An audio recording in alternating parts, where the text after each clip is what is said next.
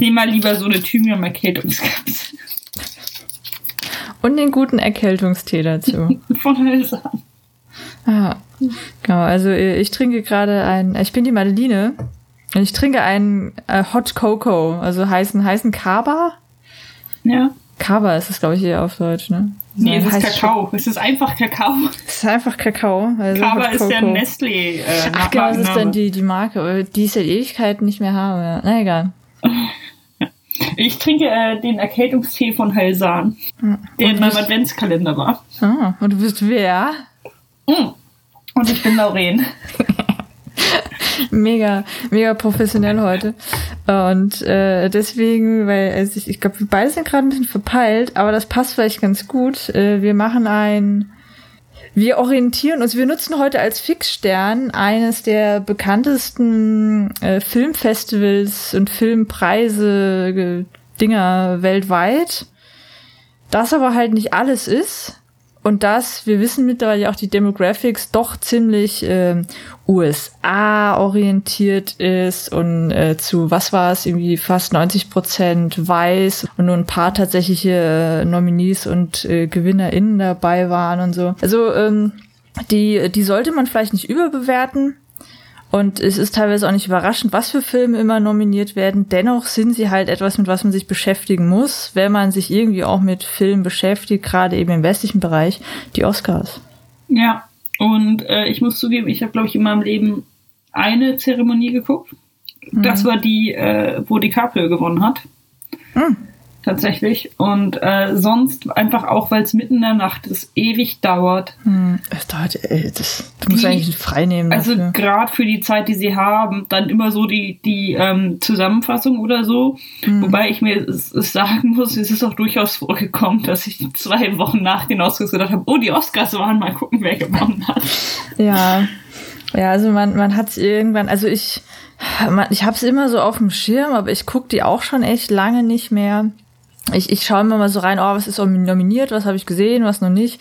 Aber es gibt diverse andere Festivals, denen ich dann doch eher auch mal folge.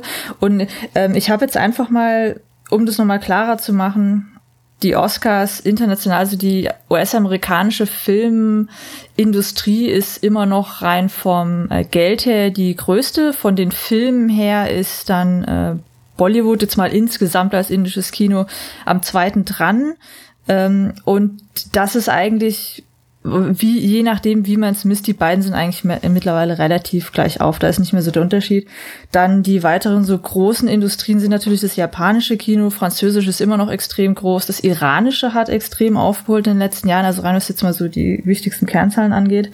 Und es gibt auch diverse Filmfestivals, die Filmindustrien würdigen und ehren, denen die Oscars völlig egal sind. Also es gibt zum Beispiel die Film Fair Awards, das ist so Bollywood-Oscar-mäßig. Die Japan Academy, das sind so die japanischen Oscars, International Film Festival India, Cannes, Venedig, Sundance, BAFTA, Tokyo International, Ja. Image Forum, Shanghai, Hongkong hat was, Pan-African gibt's was. Unglaublich viel und es gibt da auch für jeden Geschmack was dabei und es gibt äh, gerade im US-amerikanischen Markt immer so viele Überschneidungen, also die Golden Globes und so ein paar andere werden auch immer so als ähm, Prädikatoren für die Oscars genommen, aber es, es ist halt echt auch nicht alles. Und da wird eine Auswahl getroffen von einer Jury, die halt auch gewiss gelegt ist in gewissen Bereichen. Von daher, ja. Und gerade das asiatische und fremdsprachige Kino ist halt sehr, sehr stark unterrepräsentiert. Ja, und ähm, es ist, also zum einen ist das ja auch so eine US-amerikanische Allüre, Ja. sich als das Zentrum der Welt zu sehen. Und damit will ich jetzt nicht sagen, dass die Oscars nicht wichtig sind und dass sie nicht auch äh, hier als wichtig angesehen werden. Also dieses, oh, der hat einen Oscar gewonnen, der Film, war immer so ein Zeichen, dass der ja wohl gut sein würde. Und ähm, jetzt sind sie aber in den letzten Jahren zwei, dreimal in Folge ein bisschen auf die Schnauze geflogen. Und die erholen sich davon, glaube ich, nicht mehr. Also nicht in den letzten zehn Jahren, äh, in den nächsten zehn Jahren. Also allein die Ja. Tatsache, dass die keiner mehr hosten will, das war die größte Ehre jemals. Das, Da haben sich Leute drum geprügelt. Die Zuschauerzahlen gehen halt auch rapide runter und es gibt immer mehr halt auch eher Indie-Filmfestivals, die dafür richtig, richtig aufholen. Also ja, wir nutzen es jetzt auch einfach mal nur so als Aufhänger. Und ähm, äh, ja, ich habe den tatsächlich auch gesehen. Ähm, ich lese einfach mal alle Best Picture vor und dann vielleicht, dann sagen wir vielleicht gesehen, cool, ja, ja nein. Ja. Also Best Picture, Ford v Ferrari, bei uns heißt der Le Mans 66 gegen jede Chance, der war richtig gut. Den habe ich nicht gesehen. Der hat mir mega Bock gemacht. Der ist ähm, super geil erzählt. Da geht's um äh, Carol Shelby und Ken Miles, die eben das allererste Mal mit einem amerikanischen Auto Le Mans gewonnen haben. Und ah, wenn man ja. Autos mag, dann ist der, der ist unglaublich geil editiert. Also gerade so die Rennsachen sind mega geil. Christian Bale spielt fantastisch. Der hat, der hat richtig Bock gemacht. Der war, der war richtig gut. Okay, cool. Ja. Dann äh, The Irishman. Habe ich gesehen. Habe ich mittlerweile auch gesehen. Ich fand ihn gut, aber echt nicht weltbewegend. Nee, nee, ich fand ihn gut und ein, also ich glaube, das hatte ich schon in der Empfehlung äh, genau. dir gegenüber gesagt, einen würdigen Abschluss für dieses Genre in der Erzählstruktur mit den ja. Schauspielern und mit dem Regisseur und es ist super. Jetzt ist es aber auch vorbei. Ja, genau. Da, da habe ich noch nichts zu tun. Nicht Best Picture. Ne. Uh, Jojo Rabbit. Jojo Rabbit. Ich ähm, liebe ihn. Ich habe ihn gesehen. Oh, jetzt kommt's. Ich bin so gespannt. ähm, ich glaube, ich bin gerade an einer komischen Stelle in meinem Leben mit Nazis. Gerade in Deutschland haben wir da so eine Aktualität auch jetzt noch mal drin, die nicht zu verachten ist. Und genau deswegen finde ich den Film sehr wichtig. Und auch, weil mir hier natürlich immer mehr, also äh, ich muss mich ja jeden zweiten Tag oder keine Ahnung wie oft irgendwie als Deutsche outen oder was weiß ich und es interessiert mhm. Leute und ähm, es ist natürlich hier auch ein anderer Umgang damit, vor allem weil die, äh, weil Irland am Zweiten Weltkrieg versucht hat, nicht teilzunehmen, soweit es ging, mhm. weil sie in dem Zeitpunkt nicht mit den Briten kämpfen wollten. Also es sind viele Soldaten rübergegangen, aber naja. Äh, und die entziehen sich ein bisschen der Aufarbeitung da und auch ein bisschen der Geschichte. Und ich finde den Film gut, ich finde ihn echt lustig, ich finde es großartig, dass Taika Waititi den gemacht hat. Mhm. Den hätte äh, kein nicht-jüdischer Deutscher machen können oder keine nicht-jüdische Deutsche. Mhm. Auf gar keinen Fall. Auf gar, gar keinen Fall. Fall. Also nicht nur qualitativ, sondern auch in der Umgehensweise. Mhm, allein von der ähm, ganzen Erzählweise und von der. Aber diese, diese komische Stelle zu Nazis ist, ich weiß gerade nicht, wie ich zu, zu Nazi-Satire stehe. Nicht, weil ich nicht glaube, dass sie, also ich glaube, dass sie wichtig ist und dass sie stattfinden muss und dass, wenn sie stattfindet, sie so stattfinden sollte. Mhm. Und dass es großartig ist. Andererseits dadurch, dass mir das hier häufig zu leicht genommen wird. Mhm. Oder nicht so behandelt wird, wie ich das gewohnt bin, weil das in Deutschland dann, also gerade in meinen linksversifften Kreisen, ist dann das doch was echt schwer ist. Das heißt nicht, dass man nicht mal einen Hitlerwitz macht. Das heißt mhm. aber, dass allen diese, diese Bedeutung immer, immer klar ist. Mhm. Gefühlt. Und das ist ja nicht so. Und darum bin ich jetzt so ein bisschen da rausgegangen, fand ich total super und war dann aber auch ein bisschen befangen bei ein paar Sachen, weil der sehr gut diesen Zustand und dieses Reinrutschen beschreibt. Mhm. Und das auch nicht zu sehr macht. Hm. Aber ich einfach Angst habe, dass das irgendwelche Leute instrumentalisieren und auf diese äh, wir waren nicht schuld Schiene schieben. Äh, ich glaube, da, da haben wir halt in äh, Deutschland halt auch eine andere Diskussion, auch zu Recht, denn äh, wir haben das passieren lassen und wir lassen sowas ähnliches aktuell auch passieren, weil unser Rechtsruck ist, also sorry, den kann man einfach nicht mehr irgendwie schönreden. Ähm, aber ich finde, was der Film unglaublich gut macht, ist durch diese durch diese Verschiebung wird das Ganze auch in was sehr, sehr Zeitloses ähm, gehoben und halt nicht nur gesagt von wegen, das waren damals die Deutschen und die Nazis, sondern es wird halt gesagt von wegen, so ein System in dieser Absurdität kann immer wieder aufkommen und dass man eben Arendt-mäßig das Böse in dieser Banalität auch dann nicht unterschätzt, wie, wie leicht das passiert, wie leicht man da reinkommt, wie leicht man dann auch mitgeht, obwohl man eigentlich völlig dagegen ist und vom System dann auch selbst gehasst wird. Und das fand ich eigentlich gut, dass er das Ganze auf wirklich eine allgemeine Ebene zieht und diese krasse Balance zwischen Klamauk und extremen Tiefgang zwischendrin hatte. Aber in Deutschland ist der Film, wird auch anders besprochen. Ähm, von daher, er hat er ist natürlich an manchen Stellen kritisch, weil klar, von wegen, aha, dann, dann haben die Schwulen irgendwie mitgekämpft oder was. Es ist so, äh, man kann da ein paar Kritikpunkte sehen, aber ich, ich finde halt, er hat die, die Frage nach der Menschlichkeit sehr, sehr schön gestellt und ich glaube, damit erreicht man mehr Leute, jetzt international. Ich glaube, in Deutschland werden sich viele dem Film dann auch ein bisschen verwehren, als wenn man das typisch Deutsche macht, von wegen mit sehr, sehr viel Pathos und mit sehr, sehr viel, ähm, gerade bei jungen Leuten wird dadurch halt auch eher das Thema so schwer gemacht, dass man es eben nicht mehr normal besprechen kann, dass man sich dann direkt auf so eine historische Distanz reinschafft damit. Und der Film zieht das halt automatisch an dich heran, weil man sich dem Humor dann irgendwie schwer verschließen ja. kann. Von daher, ich finde den eigentlich gut, aber ich, ich sehe die potenziellen Probleme auch und da sind wir zu Recht auch äh, halt von unserer Bildung her komplett anders geprimed und es ich finde es deswegen eigentlich umso erschreckender, was weltweit insgesamt mit dem ganzen Faschismus-Rutsch äh, und gerade auch in Deutschland abgeht. Ja, und ich, ich finde gerade, wir haben halt auch als Nation eine besondere Schuld, es halt nie wieder auch passieren zu lassen. Ja, und darum ja. fiel es mir so schwer, als ich dann da rausging, den so diesen FOMO, die dieser Film hat, äh, zu halten. Den konnte ich nicht halten. Der war da, während der Film spielte. Und ich kam raus und dachte mir nur, ja, scheiße. Das äh, mhm. passiert gerade wieder. Es passiert anders. Aber ich finde es gut, dass es ihn gibt. Mhm. Ich finde es gut, dass er von den Leuten gemacht wurde. Er ist wirklich großartig und wirklich lustig. Mhm. Handwerklich auch top. Handwerklich Kost Kostümdesign mega. Aber es war bei mir auch der, der zweite Kriegsfilm in zwei Tagen und ähm, bei mir auch. Und ich, ich, ich bin da halt raus und dachte mir so, ich glaube, ich möchte keine Nazi-Satiren mehr sehen. Und ich habe nicht viele gesehen. Hm. So dieses, ich glaube, aber ja. damit erreicht man schon mehr als mit dieser krassen, ja. wenn man dazu mit zu viel Pathos reingeht. Zum einen kann das so was Aufgeilendes haben. Ja, so diesen, dieses True Crime Porn-mäßige auch so, ne? Ja, und zum anderen ähm, erzeugst du damit sofort eine Gegenhaltung. Weil da halt die Schuld tief sitzt und weil das in eigentlich jeder Familie tief sitzt. Mhm.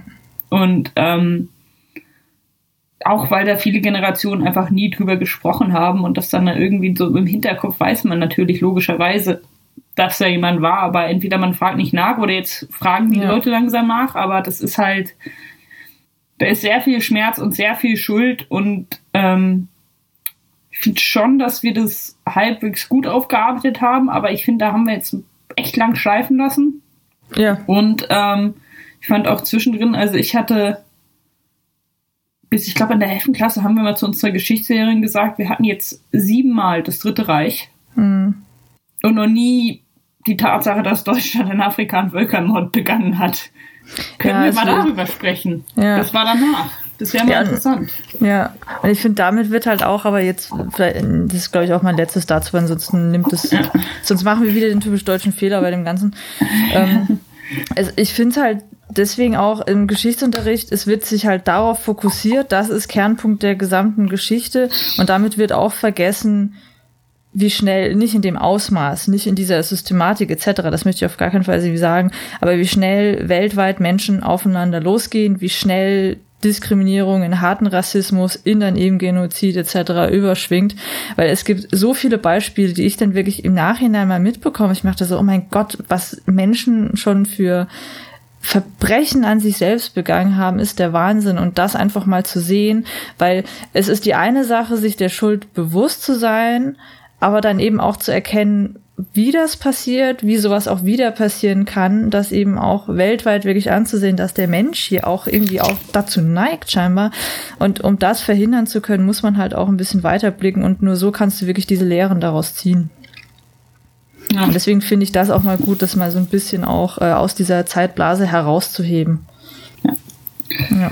Gut. Ja, genau, gehen wir zum nächsten. Nicht Den da. hatten wir auch schon mal besprochen, Joker. Ja, hatten wir auch schon mal besprochen. Aber ja. ich finde, der ist zu Recht nominiert, auch wenn ich nicht finde, dass er gewinnen sollte. Ich habe auch einen anderen Favorit. Ich weiß auch nicht, ob er als Best Picture. Ich hätte ihn für Kamera nominiert oder sowas. Ja, ich finde, äh, ich finde ihn, ich liebe ihn, ich finde ihn großartig, ich finde es ein extrem wunderschöner Film. Aber ich habe auch einen anderen Favoriten für äh, Para, äh, ja, gesagt, für Best Picture. Mhm. Der nächste, Little Women. Äh, ich muss sagen, ich fand den nicht so geil. Also ich habe den gestern gesehen. Ja. Und ich fand, sie hat wieder sehr, sehr gut diese Dynamik zwischen Frauen. Ja. Und, und Familiendynamik und so. Also das, das ist echt gut eingefangen. Also ich habe keine Schwestern, keine Ahnung. Und ein paar Sachen echt ganz gut eingefangen.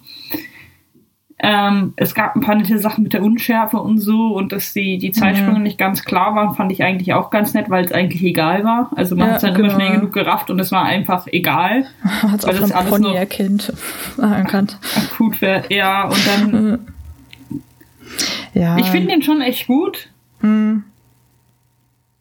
Aber es ist halt einfach echt nicht mein Genre.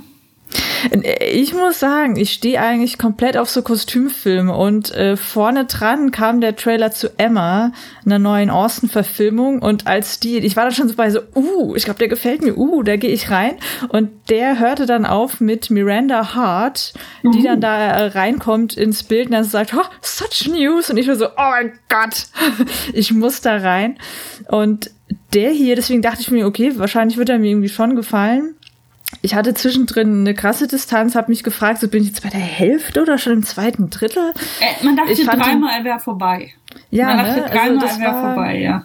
Ja, und dann irgendwie so, so äh, also ich, ich fand ihn gut, er war handwerklich toll, Kostüm super, mich hat die Musik teilweise echt genervt. Ich fand, also ich hatte. Schubert, also, Schumann, Schubert, Schumann, Schubert, Schumann. Das war so ein bisschen, also der ist gut, aber der hat mich echt nicht von den Socken gehauen, auf keiner Ebene. Ah ja, naja. Ähm, den nächsten habe ich nicht gesehen, Marriage Story. Habe ich auch nicht gesehen. Ich habe den nicht gesehen. Okay. Konnte mich nicht motivieren. Trotz Herrn Driver.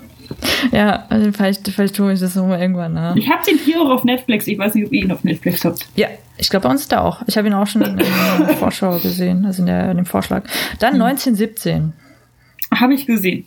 Ähm, ich fand ihn teilweise in manchen Szenen erschreckend schön, aber ich kam mir die ganze Zeit ein bisschen vor wie in einem Kriegsspiel. Und die Story ist halt auch der, der Plot in einem Satz zusammengefasst. Ich fand den, der war schon schön, mhm. aber der hat jetzt ja, also dem Genre nichts beigetragen. Gut. Und ich fand ganz nett, dass die, weil ich weiß nicht, wie viele Kriegsfilme oder Teilen von Kriegsfilmen ich gesehen habe und es waren mhm. quasi die, die gleichen Szenen anders gedreht und das fand mhm. ich schon ganz nett. Mhm. Und der, ich, ich saß da auch meine, keine Ahnung, wie lange der ist drin mhm. und fand den ganz gut, aber äh, ja, es ist halt genau das, was er sagt, dass er ist. Ja. Das, ja. Passiert ich nicht fand, viel so. Ja. Ich fand teilweise den Einsatz von Mise en Scène, äh, um diese oh ja, Materialschlacht zu zeigen, fand ich äh, spannend, aber also, also. Ich mochte das verrottende Pferd. Ja, es, es waren so ein paar Sachen, die, die so eine erschreckende Schönheit, so eine Ästhetik, vielleicht eher so eine, so diese Ästhetik dann irgendwie auch, aber äh, ja, es, es ist jetzt von Kriegsfilmen auch ein Genre, das ich eigentlich sehr gerne mag, wird es nicht mein, ähm, ja. mein Der hat aber auch schon ziemlich abgeräumt bei anderen Sachen. Ja, ich meine, der ist ja auch gut. Da waren so ein paar Kamerasachen drin, die echt geil waren, aber ist jetzt für mich auch nicht so das Mega-Ding dabei gewesen. Ja.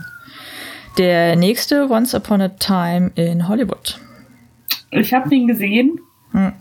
Und äh, wir hatten hm. darüber gesprochen, ob wir eine Folge zu machen. Das war tatsächlich auch einer der Filme, wo mich mehrere Leute gefragt haben, wann wir eine machen. Hm. Und ich habe das zusammengefasst mit, naja, war genau das, was ich davon erwartet habe. In ja. allen positiven, genauso wie negativen Sachen. Und mehr hatte ich dazu nicht zu sagen. Also, ja, es ne? ist ein, ja. es ist ein, ein guter Tarantino der gemacht ist wie ein guter Tarantino mit mhm. guten Schauspielern, die schauspielen wie gute Schauspieler, mhm. mit guter Kamera und gutem genau. Szenenbild und ja. gutem Action-Einsatz und gutem dies und das. Ja. Und bam.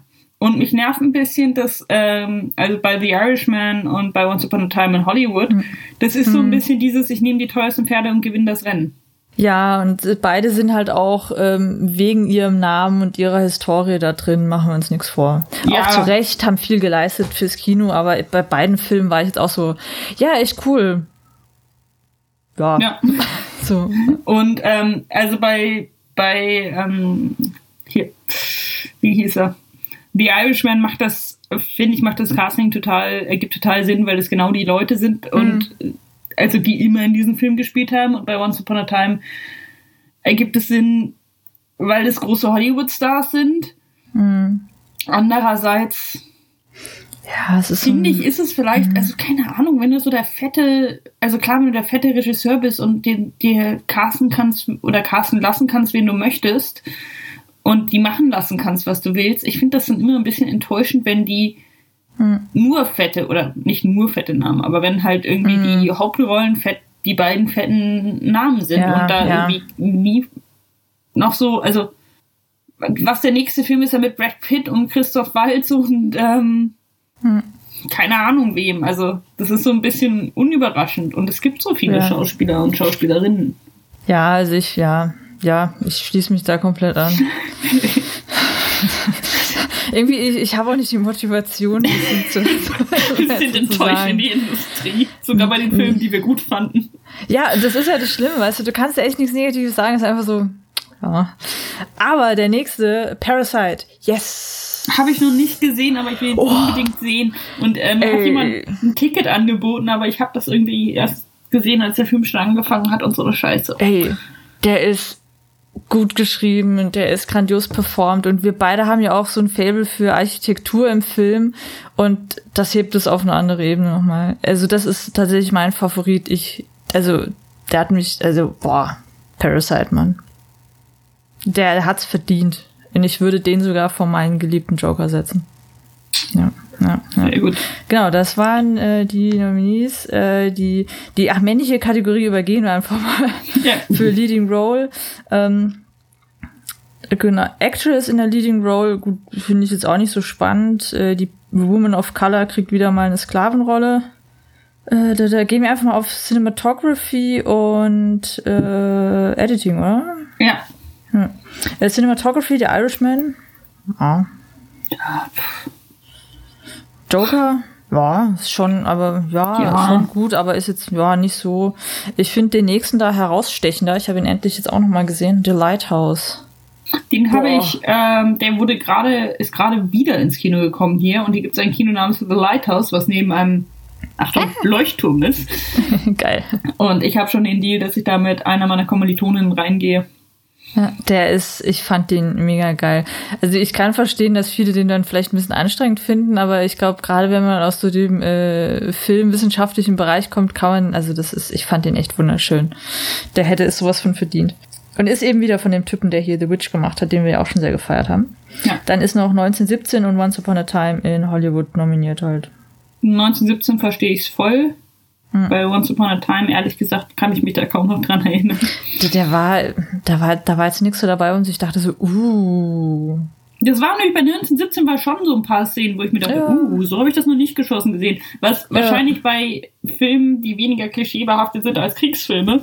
ja. Ähm, aber bei, bei äh, 1917 fand ich die Farben gut.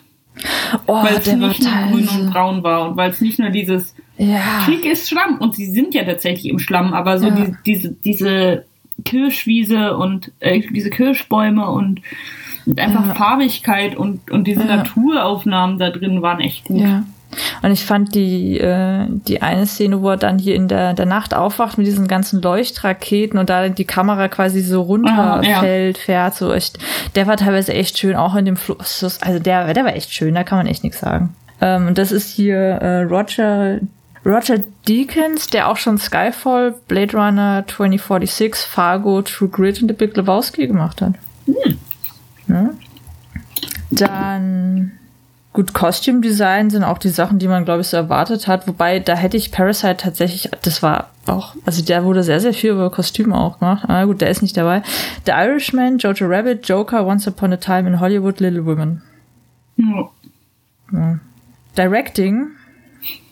The, The Irishman, Joker 1917, Once Upon a Time in Hollywood, Parasite. Und, und, und, und? Ein Nicht-Weißer? Ich glaube, ein, nee, zwei Nicht-Amerikaner? Nicht US-Amerikaner? Keine Frau. Keine Frau, wobei ich ganz, ganz ehrlich sagen muss, äh, äh, Greta Gerwig wurde ja so ein bisschen äh, und wie, wie heißt sie? Lulu Wang, die von Farewell. Ja.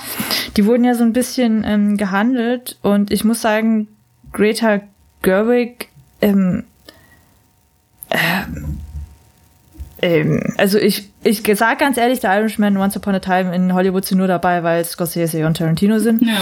Ähm, das ist meine Meinung dazu. Bei Sam Mendes würde ich auch fast sagen, so, also Best Directing fand ich jetzt nicht. Und Greta Gerwig, auch wenn sie dabei wäre, würde ich auch sagen, so, ja, du hast es gut gemacht, aber es ist nicht so. Best Directing so, ist es nicht, aber es ist mindestens auf dem Level von halt das Irishman Man und so. Fall. Und äh, deswegen fand ich es, dass sie es nicht gerafft haben. Ja. Also sie haben es gerafft und dachten uns, ach, den Shitstorm ist es uns wert. Ja. Weil die weiblichen Namen nicht groß genug sind, sie reinzunehmen. Ja. Und sie hätten einfach mit dieser Nominierung so einen Akt umgehen können. Ja.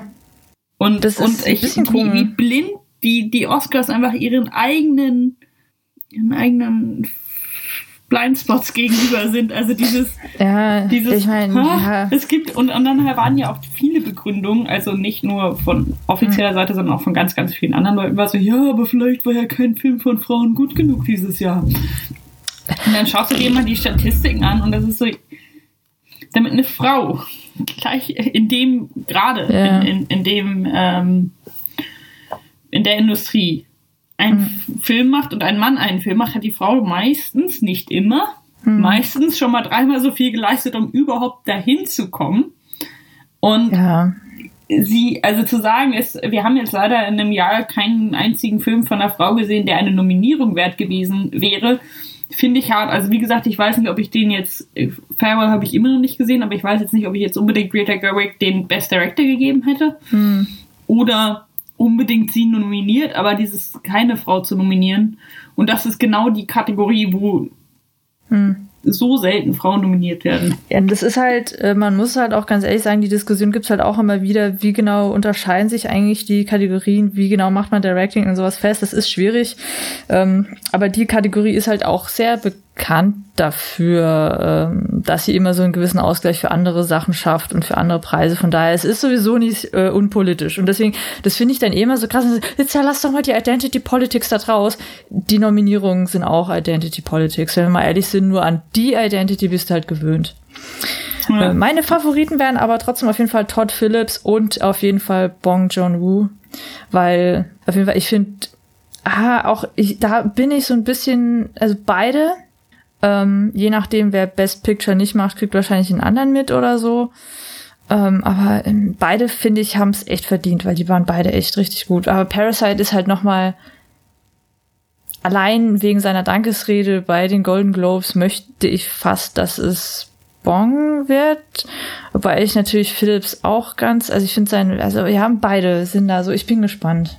Ja. Beide haben es verdient und es ist, das Coole ist, es sind beides Leute, die es nicht zu ernst nehmen und sich danach nicht äh, selbst einen drauf unterholen werden. Was eine wichtige Eigenschaft ist. ja. da ist es, okay. Aber ich glaube, es wird einer von den anderen, einfach weil man ich ist halt. Es so, also ich, ich, ich nehme die Oscars halt schon noch manchmal zur Anleitung, um zu gucken, welche Filme ich mir angucke. Ja. Aber also sie waren noch nie so ultra bedeutend für mich, aber sie, ja. werden halt immer, immer weniger bedeutend für mich persönlich. Ja. Und ich weiß, sie sind weiter noch wichtig für viele Leute. Und ich will jetzt nicht sagen, dass es nicht ein, ein wichtiger Industriepreis ist. Aber ich finde, es ist an der Zeit, dass wir mal ein bisschen, und, und das wird ja schon gemacht, anerkennen, A, es ist ein Industriepreis. Ja. B, richtig. Ähm, es ist ein Mehrheits-, also ein in der Industrie, die Gruppe, die in der Industrie stark ist, gibt den Leuten, die in der Industrie stark sind oder die sie stark finden. Mhm. Ein Oscar, ich will nicht sagen, dass es nicht durchaus Oscars an Minderheiten gab oder verdiente Oscars oder irgendwas. Mhm. Aber ähm, die Tatsache, dass die Nominierungen so verlaufen, wie sie es tun, dass es Kategorien gibt, die einfach komplett weiß-männlich und fast mhm. komplett amerikanisch sind. Mhm. Ähm, nicht nur dieses Jahr, sondern insgesamt und all sowas. Das ist halt dadurch, dass es dieser Industriepreis ist, sind halt die Fehler der Industrie damit deutlich, äh, also ja. viel sichtbarer. Ja, es ist halt so, die, die sind halt in ihrem eigenen Kosmos und aus ihrer eigenen Logik heraus, in ihren eigenen Umständen heraus ergibt das alles so Sinn und genau dadurch offenbaren sie auch ihr selbsterhaltendes System teilweise. Und äh, zum Glück können sie das international immer weniger aufhalten, ohne dass halt auch mal jemand sagt, Bullshit. Und ähm, ich vielleicht äh, lesen als, als Schlusswort vielleicht die, äh, die den Satz von Bong bei den Golden Globes.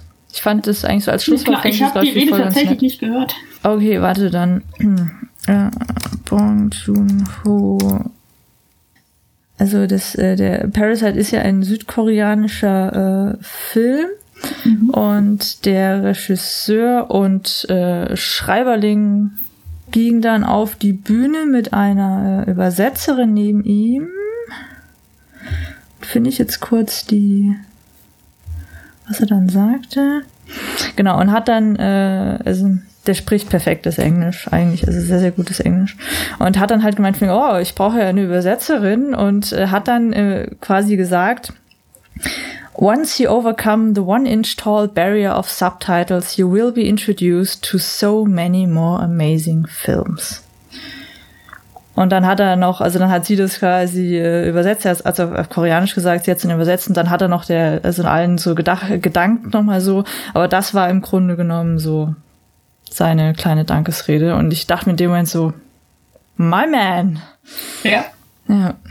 Ja, das ist so krass. Das ist so eine krasse Barriere und wir kommen aus, wir haben das Glück, eine Audiosprache zu haben und die meisten Filme werden halt synchronisiert. Das heißt nicht, dass man sie in der Synchronisation gucken muss, aber das heißt, dass wenn du kein Englisch kannst oder nicht gut genug Englisch kannst, du sie auf Deutsch gucken kannst, wenn du das möchtest. Hm.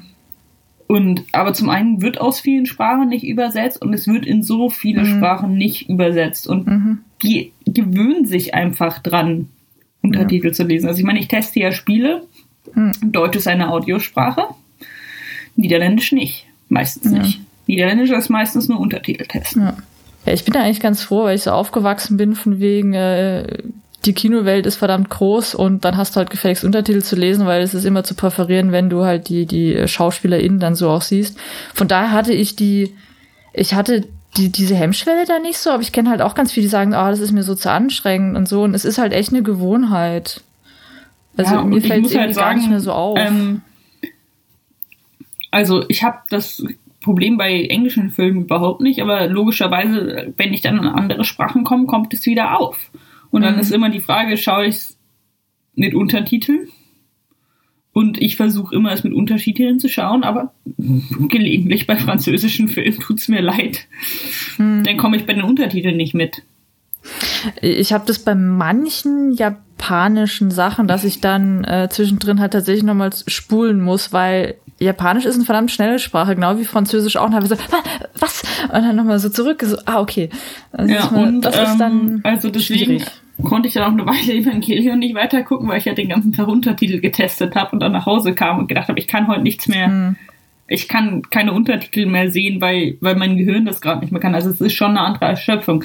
Andererseits äh, kenne ich sehr viele Leute, ähm, auch Iren, die einfach Netflix immer mit Untertiteln gucken, also Englisch mit englischen Untertiteln, mhm. wo ich nicht so ganz verstehe, weshalb. Ich glaube, weil ich, ich mache das auch so, weil einfach ich habe mein Netflix besteht größtenteils aus japanischen Titeln und dann eben die englischen Sachen, die ich da auch schaue.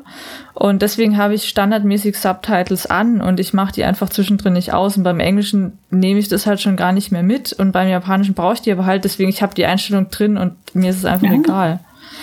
Also es ist einfach, es ist praktischer so. Weil ja. sonst müsste ich jedes Mal beim Japanischen anmachen, dann habe ich schon wieder die erste Szene verpasst und weiß schon nicht mehr, was los ist. Und ich denke so, was? Meine Mutter schaut gerade Narcos auf meinem äh, Account und ich glaube, sie schaut's, ich weiß nicht, ob sie es mit ihrem Freund schaut oder was ist, weil die kann, weil die eigentlich Spanisch kann, aber ja. irgendwie springt es bei mir dann immer auf Deutsch an oder auf, oder auf halt nicht Originalsprache, bei, dann bei anderen Sachen, ja. die ich gucke und dann muss ich es eh immer wieder umstellen. Ah, okay. Ja, ich habe es echt äh, immer, ich habe immer englische Untertitel an, einfach weil es halt ein Standardding.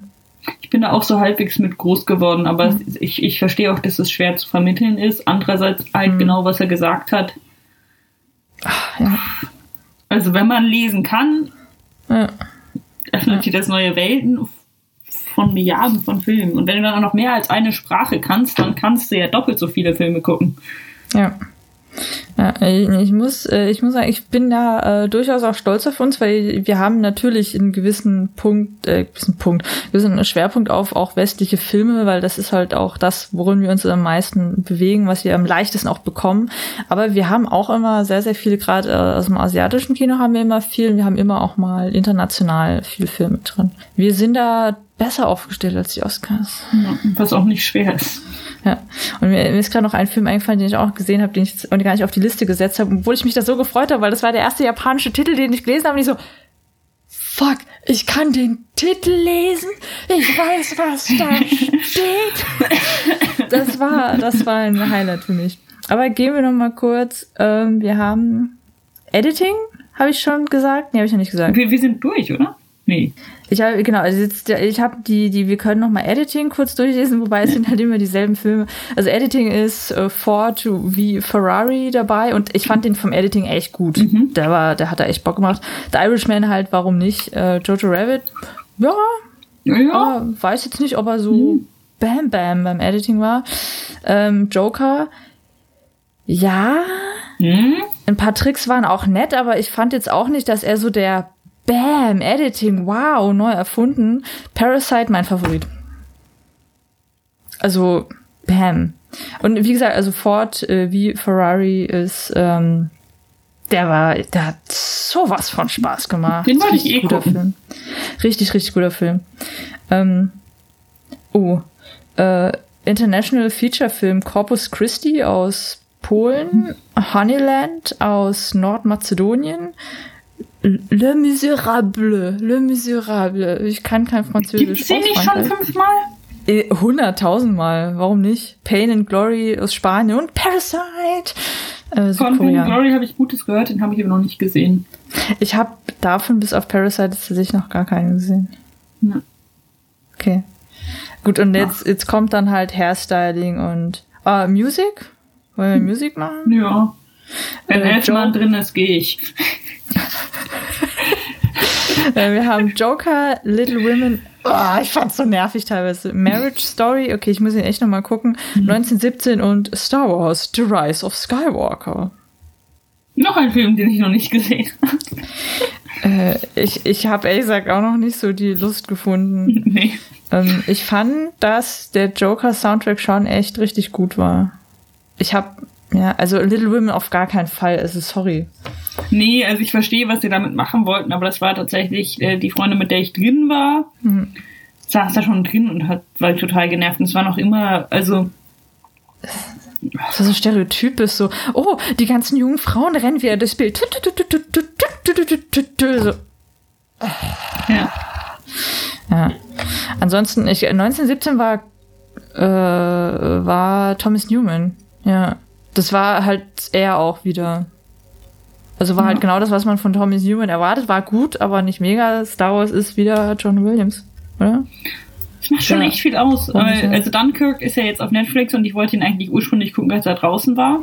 Mhm. Und zum einen konnte ich mich jetzt wegen Kriegsfilm über Overload nicht ähm, dazu motivieren. Und zum anderen hat er halt das Nolan in diesem Preview und dann ich das immer so, nee, wenn das kommt, dann will ich Batman gucken. Ja, also ja der, so. der Soundtrack turnt mich gerade aktiv von diesem Film ab. Ja. Ja, es war ja. Es waren schon eine harte zwei Jahre für unsere Ohren. Ja, es war halt immer sehr vorhersehbar. Mhm. Sound Editing, Sound Mixing. Gut, jetzt geht's halt dann in die sehr, ähm, so die, die feineren Sachen rein. Writing. Okay. Knives Out. Habe ich nicht gesehen. Habe ich gesehen. Ähm, ja, oder? Ja, kann man machen. Ja. Dann haben wir wieder Adam Driver. Marriage Story. Ich muss ihn vielleicht echt gucken. 1917. Also, Nein. Sorry. Okay, also Nee. Once Upon a Time in Hollywood. Nee, nicht unbedingt. Äh, Parasite, ja. Der war. Fällt mir was Negatives an diesem Film ein? nee, Der war gut erzählt, der war gut gemacht. Nee, der ist, der, der muss was abholen. Ja. Genau, das. Das waren die Oscars. Mensch. Genau. Dann äh, war das unsere Oscar-Folge. Yay.